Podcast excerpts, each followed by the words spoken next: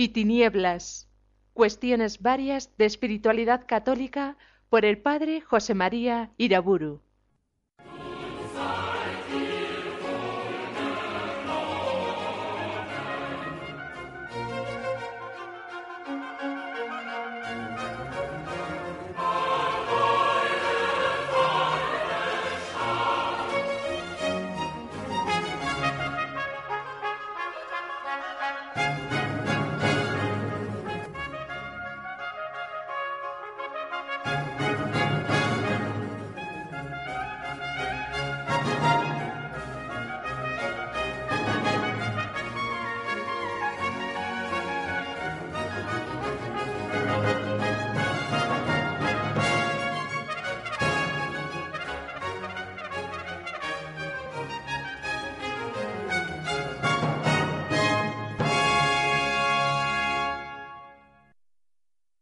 En el nombre del Padre, del Hijo y del Espíritu Santo. Proseguimos nuestro estudio y contemplación del el misterio maravilloso del martirio cristiano. Recordemos, pues, ahora cómo se iniciaron las persecuciones contra la Iglesia.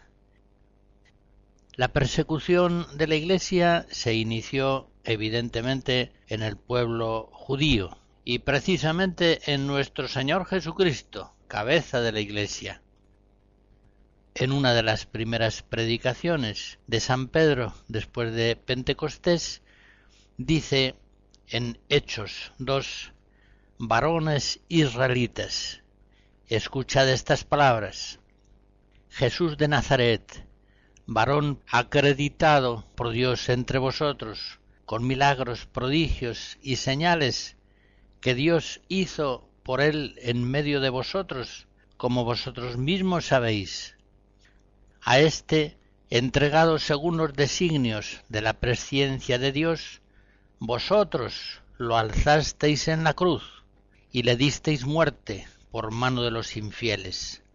Se refiere, por supuesto, a los romanos. Y el mismo Jesús había anunciado a sus discípulos que si él había sido perseguido por los judíos, también ellos sufrirían esa persecución. Muy pronto se cumple su profecía y los judíos desencadenan la primera persecución sufrida por la Iglesia. El primero en morir hacia el año 34 a causa del testimonio de Jesucristo es el diácono Esteban, los judíos lo apedrean porque les predica a Jesús como el Mesías esperado, que ha sido rechazado por su pueblo, y porque los acusa de que han resistido siempre al Espíritu Santo. Hechos 6. En el mismo libro de los Hechos, en el capítulo 12, se nos dice que el rey Herodes se apoderó de algunos de la iglesia para atormentarlos, dio muerte a Santiago, hermano de Juan, por la espada, es decir, lo decapitó. Y viendo Herodes que esto era grato a los judíos, llegó también a prender a Pedro. Pero la providencia de Dios no permitió la muerte de Pedro en ese momento sino que milagrosamente le hizo posible escapar de la cárcel. Este martirio de Santiago el Mayor, hermano de San Juan Apóstol, sucedió hacia el año 44. Sabemos también por el testimonio de Flavio Josefo que el año 62 Santiago el Menor, después de haber convertido a muchos judíos, y precisamente por esta causa fue lapidado a instigación del sumo sacerdote Anás II. Y en el año 70, cumpliéndose la profecía de Jesús, es arrasada Jerusalén por el poder romano conducido por Tito. También tenemos constancia histórica de que en la diáspora los judíos denuncian a veces a los cristianos ante las autoridades paganas, o en todo caso no ven con malos ojos que los cristianos sean perseguidos. Hacia el año 200, Tertuliano decía, las sinagogas de los judíos son fuentes de persecución para los cristianos. Junto a esa persecución de los judíos y al mismo tiempo se desencadena la persecución del imperio romano contra la Iglesia. En un primer momento el imperio mira al cristianismo como si fuera una secta judía y por tanto como una religión lícita. Pero enseguida capta el imperio que el cristianismo es una religión distinta, que tiene pretensiones de universalidad y que por tanto se muestra inconciliable con los dioses romanos. Por eso muy pronto comienza a perseguir a los cristianos. La primera persecución romana, en la que precisamente son muertos los santos apóstoles Pedro y Pablo con otros muchos fieles, se produce por iniciativa personal de Nerón hacia el año 65. A la voluntad de este emperador nefasto se atribuye ese famoso Institutum Neronianum, Christiani non sint, desaparezcan los cristianos de la faz de la tierra, los cristianos no existan. Al parecer no se trata tanto en esta frase de formular una norma jurídica como más bien una intención política. El emperador Domiciano a fines del siglo I desencadena también otra gran persecución. Trajano que es emperador de los años 98 a 117, va a establecer la norma persecutoria contra la Iglesia que estará vigente hasta mediados del siglo III. Respondiendo a una consulta del gobernador de Bitinia, Plinio, donde los cristianos eran numerosísimos, le envía un rescripto que establece las bases jurídicas de la persecución contra la Iglesia. Los cristianos, dispone, no han de ser buscados, pero han de ser castigados si son denunciados y mantienen la confesión de su fe. Por el contrario, deben quedar libres los que reniegan de la fe y consienten en sacrificar según el culto romano. Otras persecuciones se desencadenan periódicamente en la historia del Imperio romano. Podemos recordar la que se produjo bajo Septimio Severo, poco después del año 200. También fue terrible a mediados del siglo III la desencadenada por Decio. Este instaura un régimen nuevo de persecución, mucho más duro y eficaz que el anterior, pues pretende explícitamente acabar con los cristianos de un modo sistemático y general. Todos los cristianos, sacrificando en honor de los dioses, deben probar su fidelidad al imperio. Esta persecución, como digo, a mediados del siglo III, produjo muchos mártires, pero también ocasionó muchos lapsi, muchos cristianos caídos, que aceptaron sacrificar o que consiguieron con simulaciones y fraudes cédulas que acreditaban su fidelidad religiosa al culto imperial. Las últimas persecuciones son las más prolongadas y sangrientas en los años primeros del siglo IV se producen las persecuciones de Diocleciano y Galerio concretamente por medio de cuatro edictos sucesivos. En ellos deciden la destrucción de los bienes de la Iglesia, prohíben el culto, persiguen al clero y a los fieles nobles y exigen el sacrificio público como prueba de lealtad imperial. En el año 311, el emperador Galerio, ya moribundo, firma el primer edicto de tolerancia. Pero es en el año 313, con ocasión de la conversión de Constantino, cuando en el edicto de Milán se instaura ya en forma definitiva la libertad cívica de los cristianos en el imperio romano.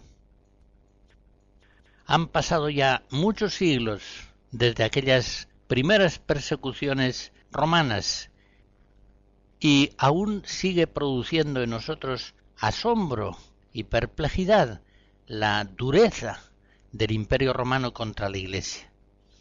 Las persecuciones romanas contra los cristianos dentro de un mundo de alta cultura jurídica eran evidentemente un gravísimo atentado contra la justicia.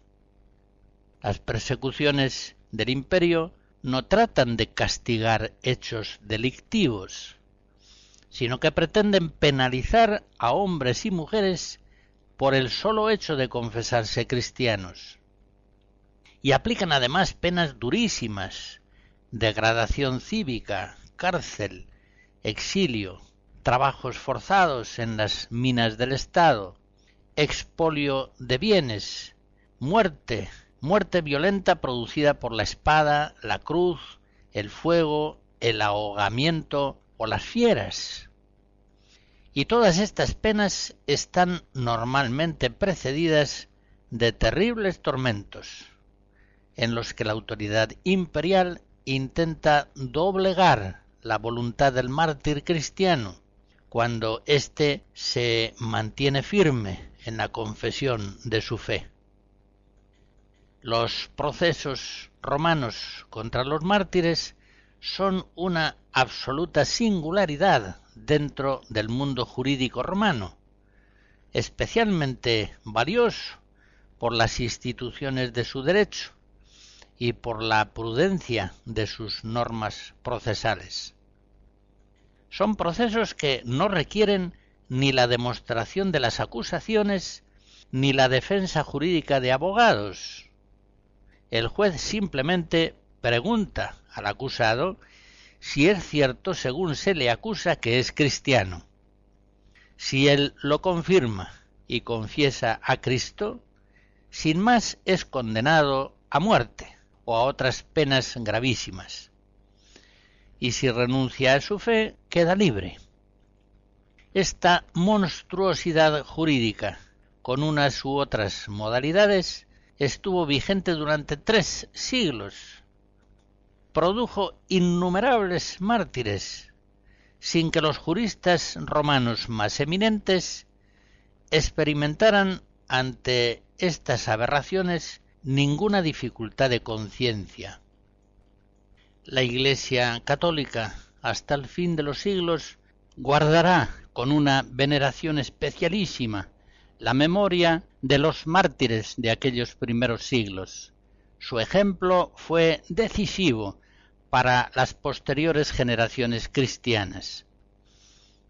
Ellos, sin escandalizarse de la cruz de Cristo, establecieron para siempre la exégesis verdadera de aquellas palabras de Jesús, Nadie puede ser mi discípulo si no toma su cruz y me sigue. El que trate de guardar su vida la perderá, pero aquel que la pierda por amor al reino de Dios, por amor a mi nombre, ese la salvará. El árbol de la cruz, que es la iglesia, fue plantado por Cristo y regado con su sangre. Pero inmediatamente las primeras generaciones cristianas, durante los tres primeros siglos, siguen regando con su sangre el árbol de la cruz. Siguen, con la gracia de Dios, siendo fieles al ejemplo de su Maestro y Salvador, siguen completando en sus cuerpos lo que falta a la pasión de Cristo por su cuerpo que es la Iglesia. En las pausas escucharemos fragmentos de la consagración de la primavera de Igor Stravinsky.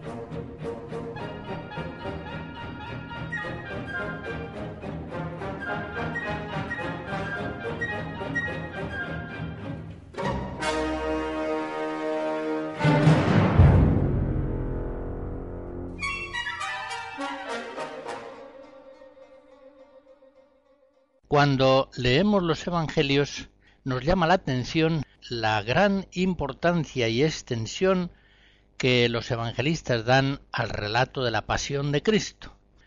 En el caso, por ejemplo, del cuarto Evangelio, siendo un Evangelio que tiene 21 capítulos, el apóstol Juan inicia la narración de la pasión de Cristo ya en el capítulo 13 es decir, que gran parte de su Evangelio está centrado en el misterio de la redención iniciado litúrgicamente en la última cena y consumado en la cruz. Pues bien, algo semejante podríamos decir de los escritos de la Iglesia en los primeros siglos. Gran parte de ellos se refiere al relato de las pasiones de los mártires, las actas de los mártires a veces son auténticas, contemporáneas de los martirios que refieren, otras son tardías, más o menos legendarias, aunque no por eso dejan de tener un gran valor histórico y espiritual. En ocasiones las actas de los mártires reproducen el proceso judicial, según los documentos oficiales, a los que los fieles pudieron tener acceso una vez legalizado el cristianismo en el imperio. La información que las actas de los mártires nos proporcionan se ve también completada por los epitafios y por otras huellas iconográficas y arqueológicas que nos dan a conocer la historia de los mártires más notables porque fueron miles y miles en los primeros siglos, así como el culto que recibían de la Iglesia. Voy a considerar las notas propias y más características de la espiritualidad martirial tal como se expresan en estas crónicas de las actas de los mártires. En primer lugar destaca la alegría, los apóstoles ya despreciados, insultados y azotados, se nos dice en Hechos de los Apóstoles 5, salieron del Sanedrín alegres, porque habían sido hallados dignos de padecer ultrajes por el nombre de Jesús. En efecto, salieron alegres, salieron reforzados en su decisión de seguir predicando el nombre de Jesús. Pero haré aquí una observación que me parece importante. Conviene, es preciso señalar que Cristo murió con gran angustia.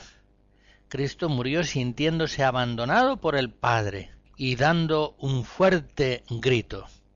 No le vemos alegre en el huerto de los olivos, ni en la cruz del Calvario.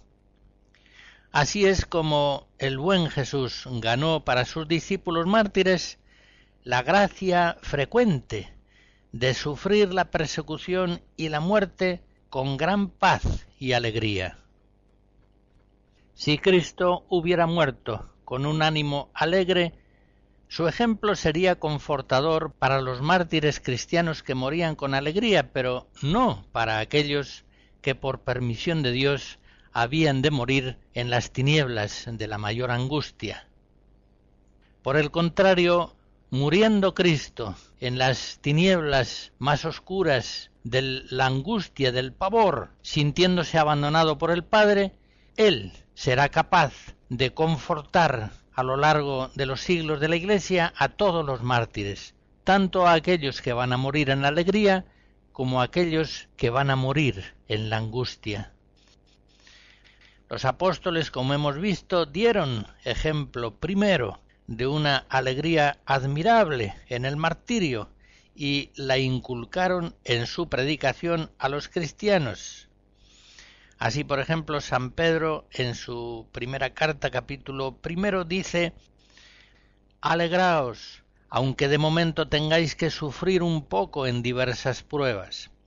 Así, la comprobación de vuestra fe, que vale más que el oro, que aunque perecedero es aquilatado al fuego, llegará a ser alabanza y gloria y honor cuando se manifieste Cristo, a quien amáis sin haber visto. Y la carta a los hebreos en el capítulo 10 dice a aquellos que padecen prisión por la fe cristiana, Vosotros recibisteis con alegría el despojo de vuestros bienes, conociendo que teníais una hacienda mejor y perdurable. En este sentido resulta verdaderamente impresionante, por ejemplo, la crónica que refiere la muerte en las fieras de las catecúmenas Perpetua y Felicidad con otros hermanos cristianos de Cartago. En ese relato martirial, como en tantas otras pasiones antiguas, no se describe el martirio como un suceso terrible y atroz. Se describe más bien como un día triunfal, de fiesta, y de gloria. El día de su victoria, se dice en la crónica. Ellas, se nos refiere en estas actas martiriales, salieron de la cárcel al anfiteatro como si fueran al cielo, radiantes de alegría, y hermosos sus rostros. Uno de los hermanos cristianos, Sáturo, escribe, escribe él personalmente, que Perpetua al salir a las fieras le dijo Ya tienes lo que quieres. Y ella le contestó Doy gracias a Dios que, como fui alegre en la carne, aquí ahora soy más alegre todavía. Son innumerables los datos antiguos en crónicas, epitafios, cartas, que nos permiten afirmar que en la iglesia primera de los mártires ha habido más alegría que en ninguna otra época de la Iglesia. Las actas de los mártires, concretamente, son uno de los libros más alegres de la historia de la espiritualidad cristiana y también uno de los más leídos. En las actas de los mártires vemos, por ejemplo, a una niña de doce años, firme en su fe, y la vemos discutir atrevidamente con los juristas del tribunal que la acosan. O vemos a un aldeano analfabeto ridiculizando los ídolos que sus jueces veneran, cuando son éstos los que enseguida van a decidir el modo de sus tormentos y de su muerte. Vemos en esas crónicas el valor y la confianza vemos la seguridad, la alegría de los mártires, que no puede menos que alegrar a aquellos creyentes que leen la narración de sus pasiones. dentro de la historia de la literatura las trágicas y gozosas actas de los mártires cristianos forman en su conjunto numeroso un monumento absolutamente único. Les recordaré un último ejemplo. Este está tomado del martirio de San Pionio, en el que este obispo fue martirizado con otros fieles cristianos. Dice así, mientras los jueces discutían con el obispo Pionio, vieron que Sabina reía, y amenazándola con fiera voz le dijeron, Tú te estás riendo. Y ella respondió, Me río, así lo quiere Dios, porque soy cristiana.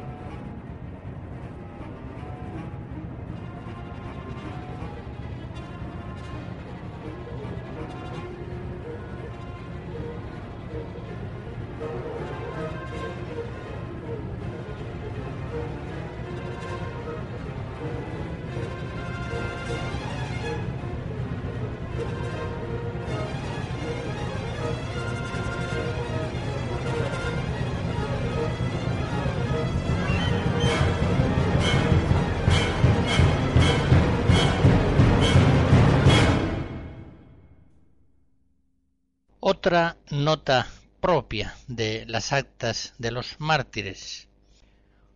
Desde el principio el martirio es entendido y vivido siempre por la Iglesia como una nueva victoria de Cristo glorioso, que esta vez en sus mártires vuelve a vencer al pecado, al demonio y al mundo.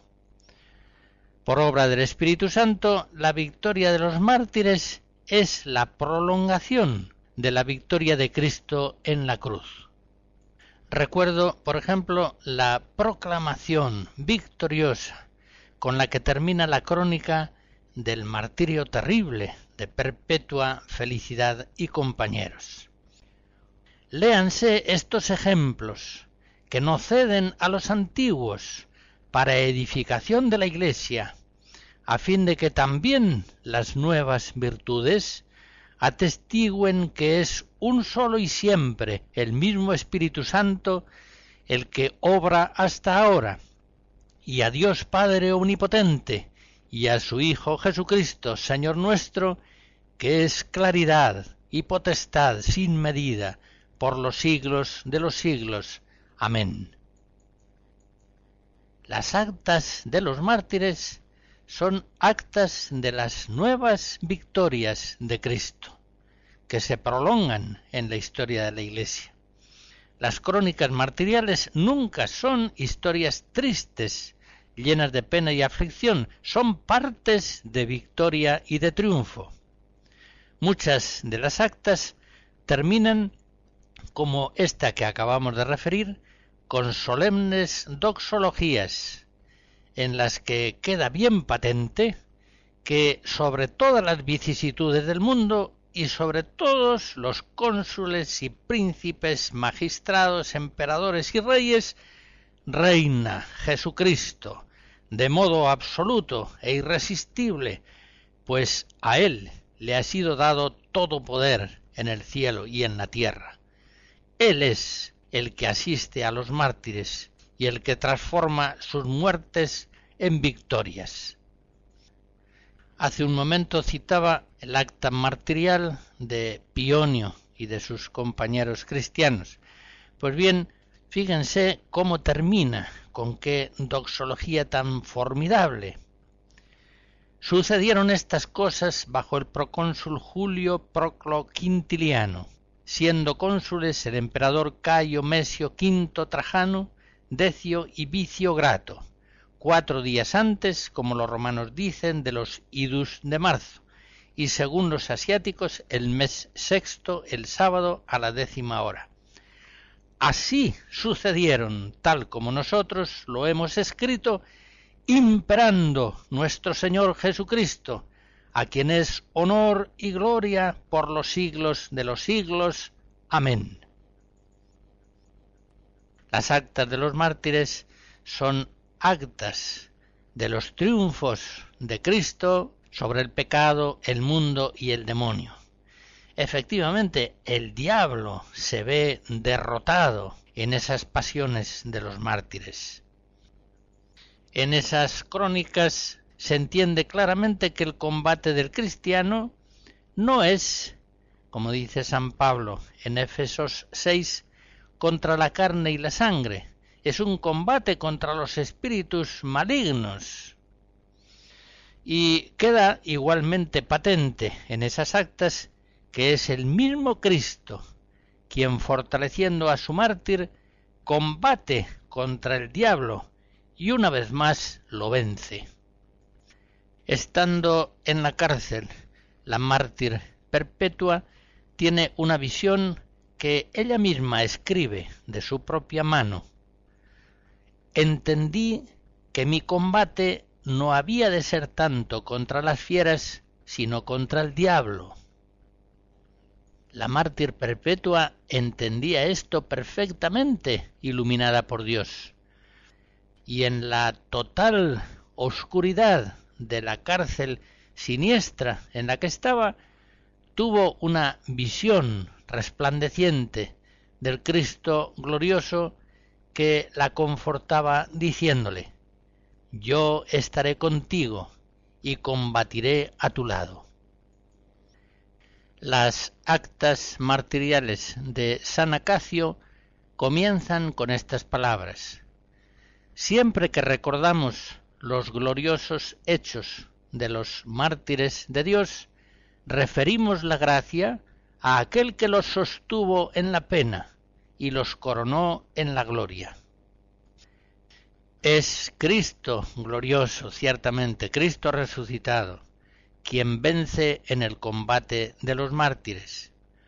Pero sus siervos se preparan al combate con la oración, con el ayuno, con la comunión eucarística, con las mutuas exhortaciones, y así colaboran en esa victoria de Cristo, es decir, se preparan para mejor recibir de Cristo la gracia de su confortación.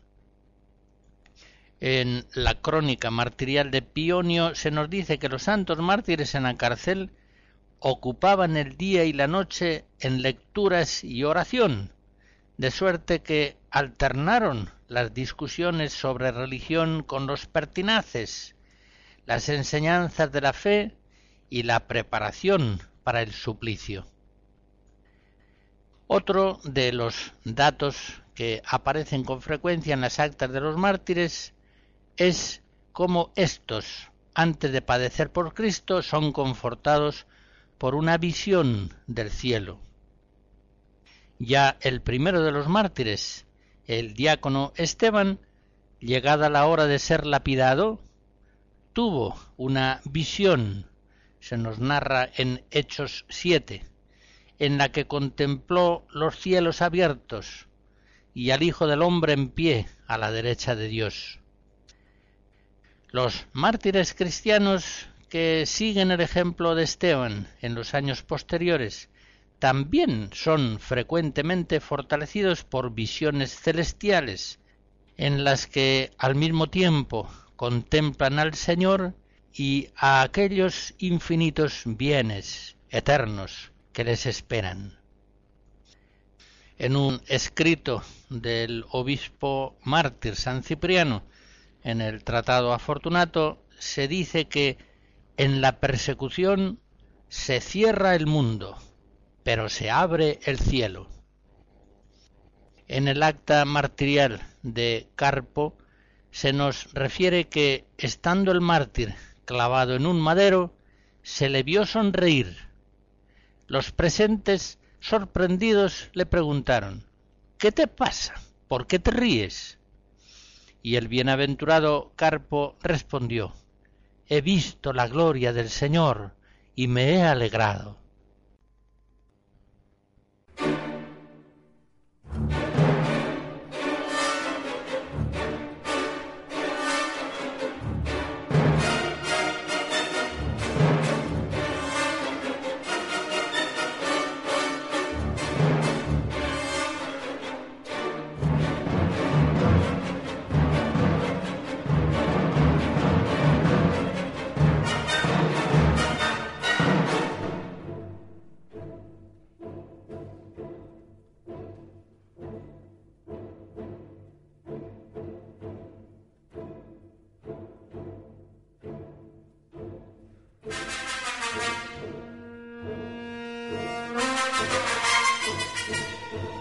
La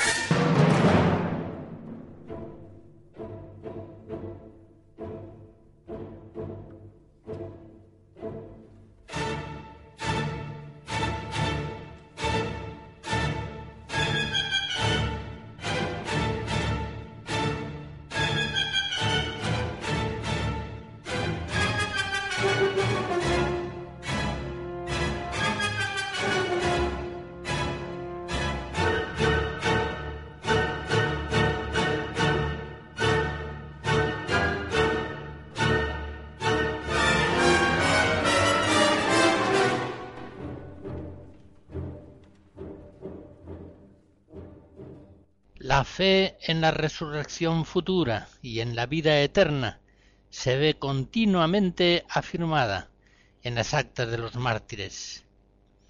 Estos pierden su vida libremente en este mundo, porque están ciertos de ganarla en la vida eterna.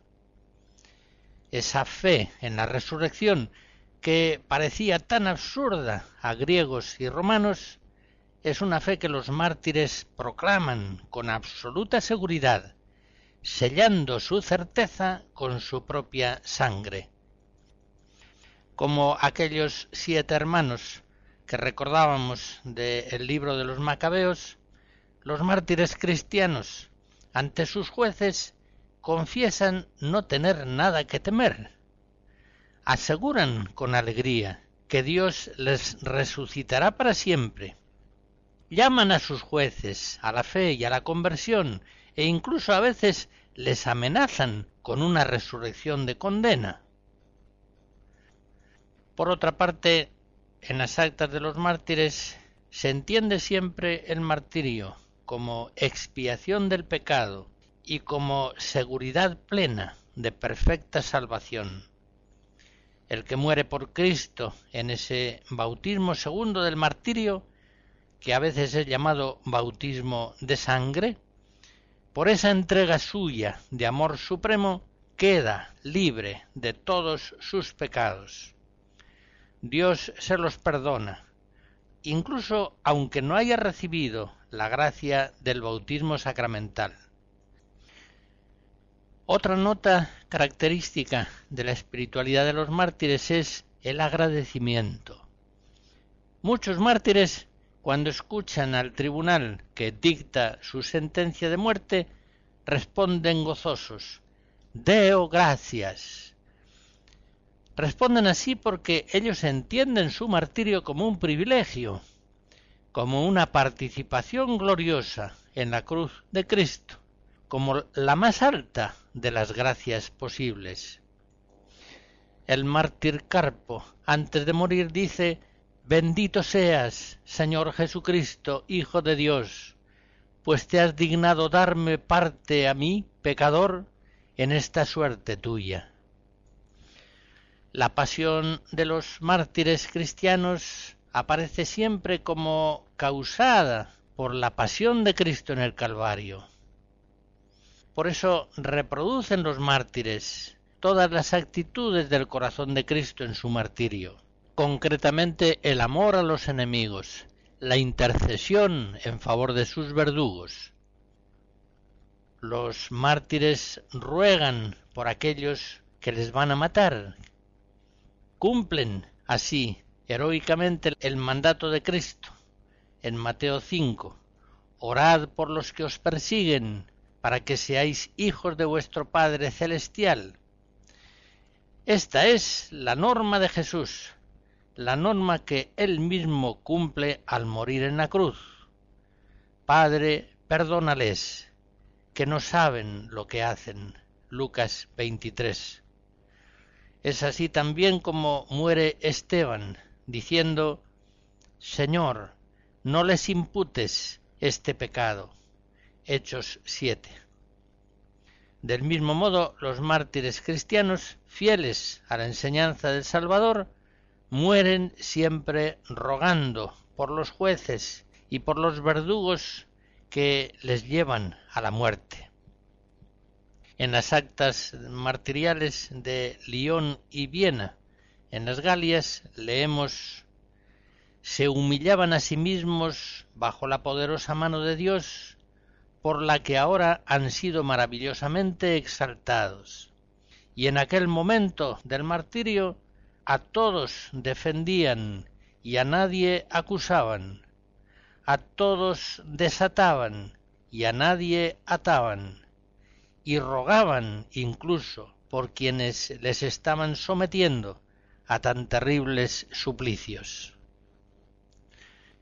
Ya se comprende que si la pasión de los mártires se entiende incluida en la pasión de Cristo, las actas martiriales verán el martirio como una prolongación del sacrificio eucarístico, como una realización viva de la Eucaristía.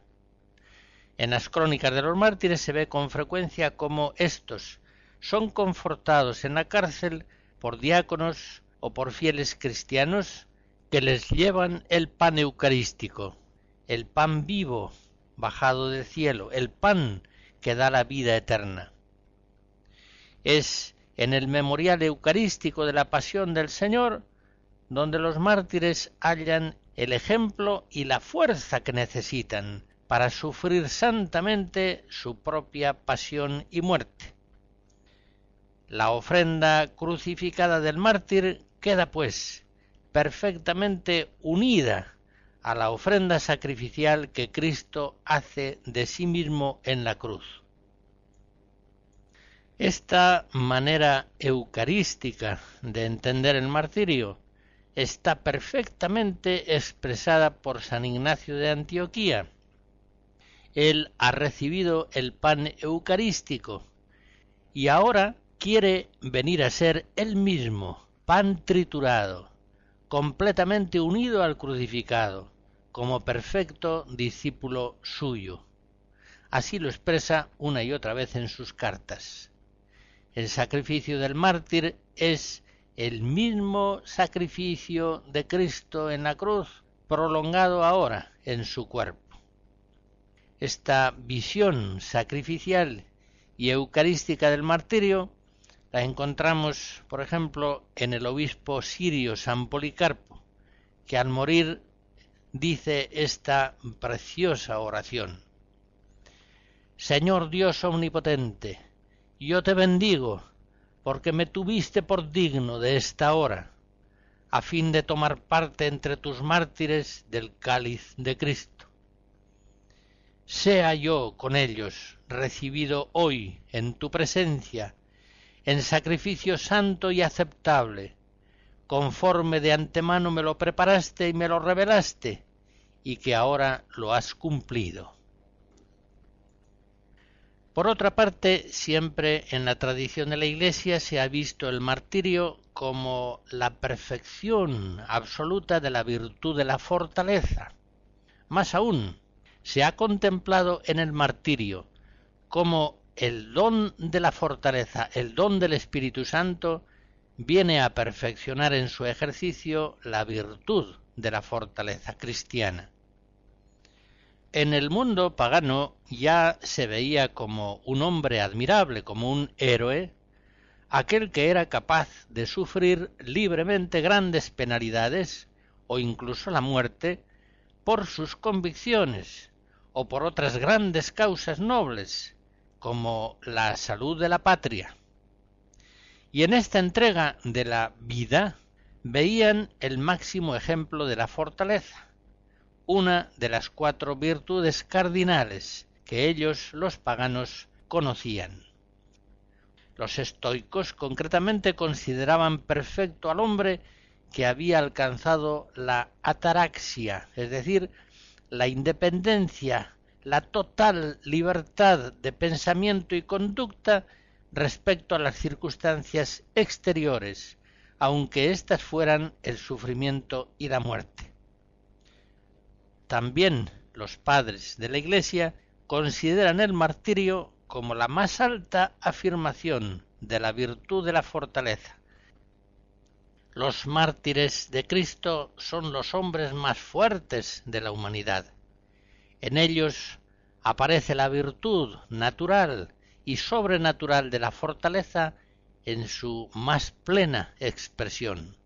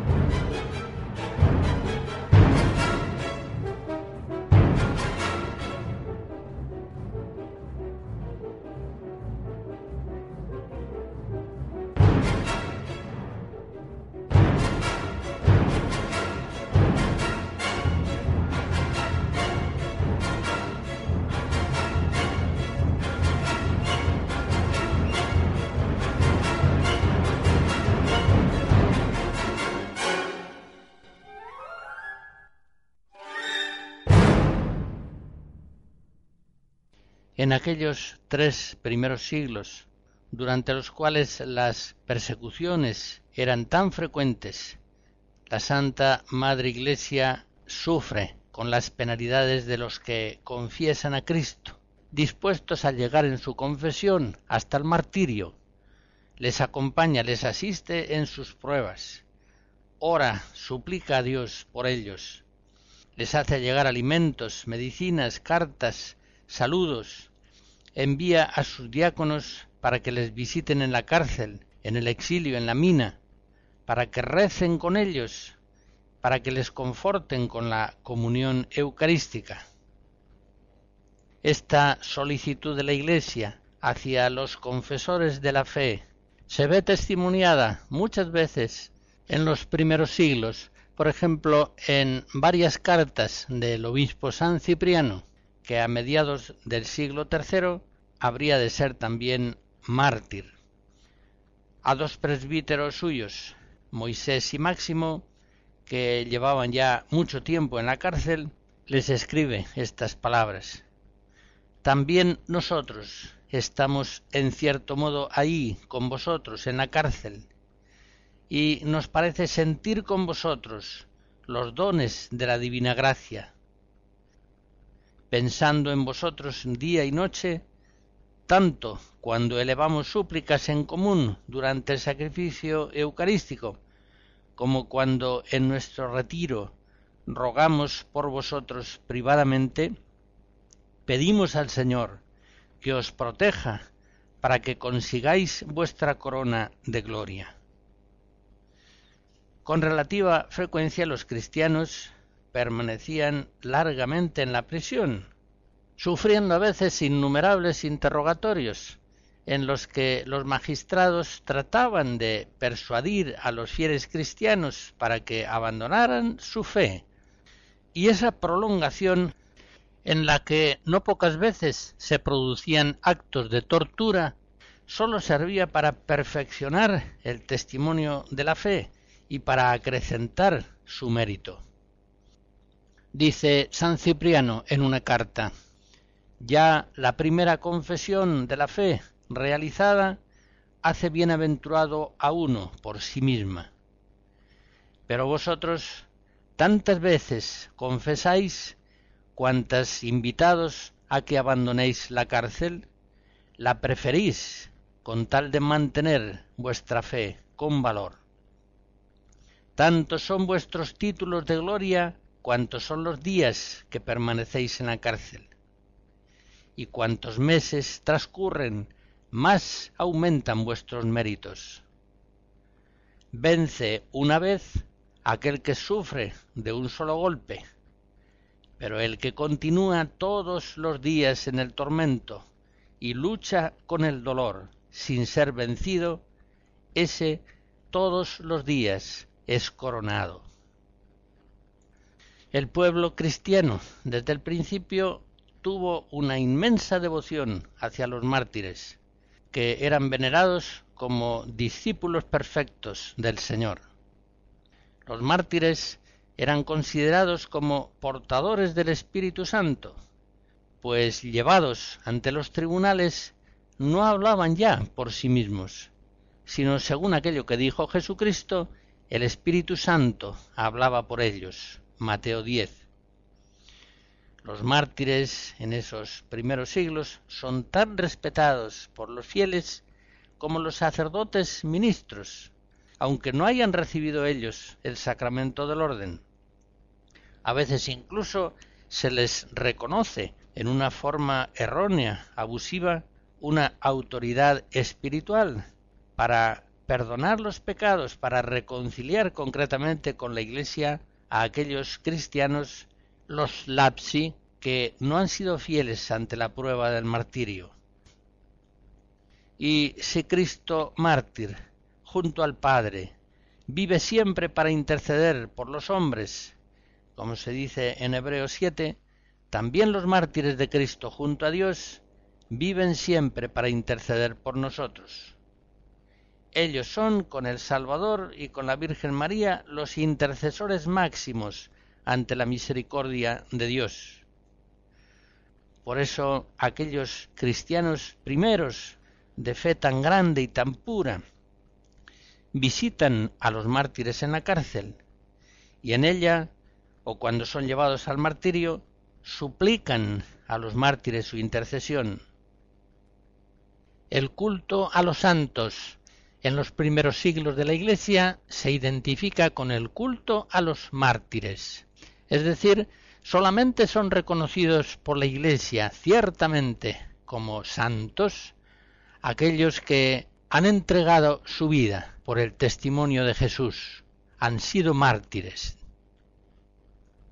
La bendición de Dios Todopoderoso, Padre, Hijo y Espíritu Santo, descienda sobre ustedes y les guarde siempre Amén.